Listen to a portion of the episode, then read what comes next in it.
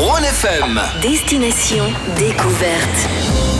Et on s'envole de notre très cher canton, on regarde les montagnes blanches, on s'éloigne et on part direction la Turquie. La Turquie avec Istanbul, l'une des villes les plus captivantes au monde avec sa riche histoire, sa culture vibrante, sa beauté naturelle. Il n'est pas étonnant hein, de voir que cette ville attire des millions de visiteurs chaque année. On va regarder ensemble quelques-unes des choses à faire et à visiter à Istanbul, ainsi que pourquoi pas quelques informations pratiques pour notre futur voyage, pourquoi pas. hein.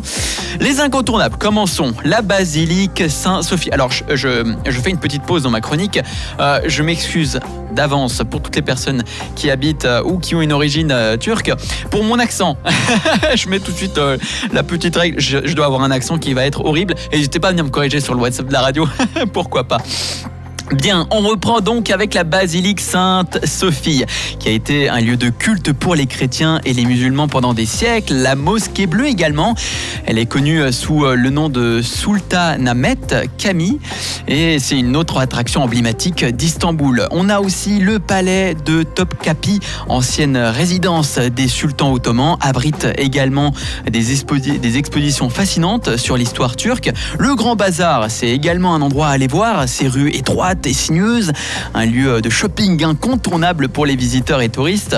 On a le quartier de Beyoğlu avec ses rues animées, ses boutiques élégantes, ses bars branchés, ses restaurants. C'est un lieu de prédilection pour tous les jeunes et les amateurs de la vie nocturne. Et quand c'est qu'on peut y aller? À quel moment la période, enfin quelle est la meilleure période en termes de météo? Eh bien pour visiter Istanbul, on préfère aller de mai à octobre. Ça arrive tout soudain en plus, lorsque les températures sont plus chaudes et les précipitations sont moins fréquentes. En été, on peut avoir des températures qui vont jusqu'à 30 degrés, tandis qu'en hiver, c'est un petit peu comme ici, ça peut descendre jusqu'à 0 degré. Il est conseillé de s'habiller en conséquence en fonction de la saison et de la météo.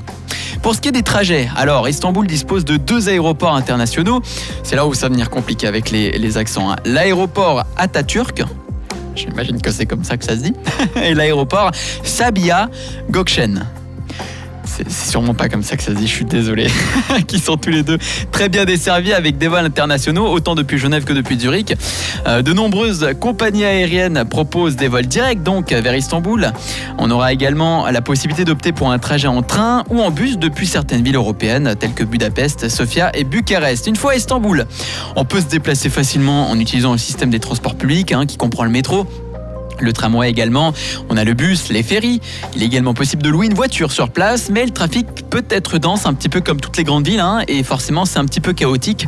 Donc la plupart des euh, visiteurs préfèrent les transports en commun. En somme, Istanbul est une destination de voyage inoubliable avec une richesse culturelle, comme je vous le disais au début, et surtout une histoire, une histoire incroyable. Quelle que soit la période de l'année où vous décidez de visiter cette ville, vous aurez certainement une expérience mémorable.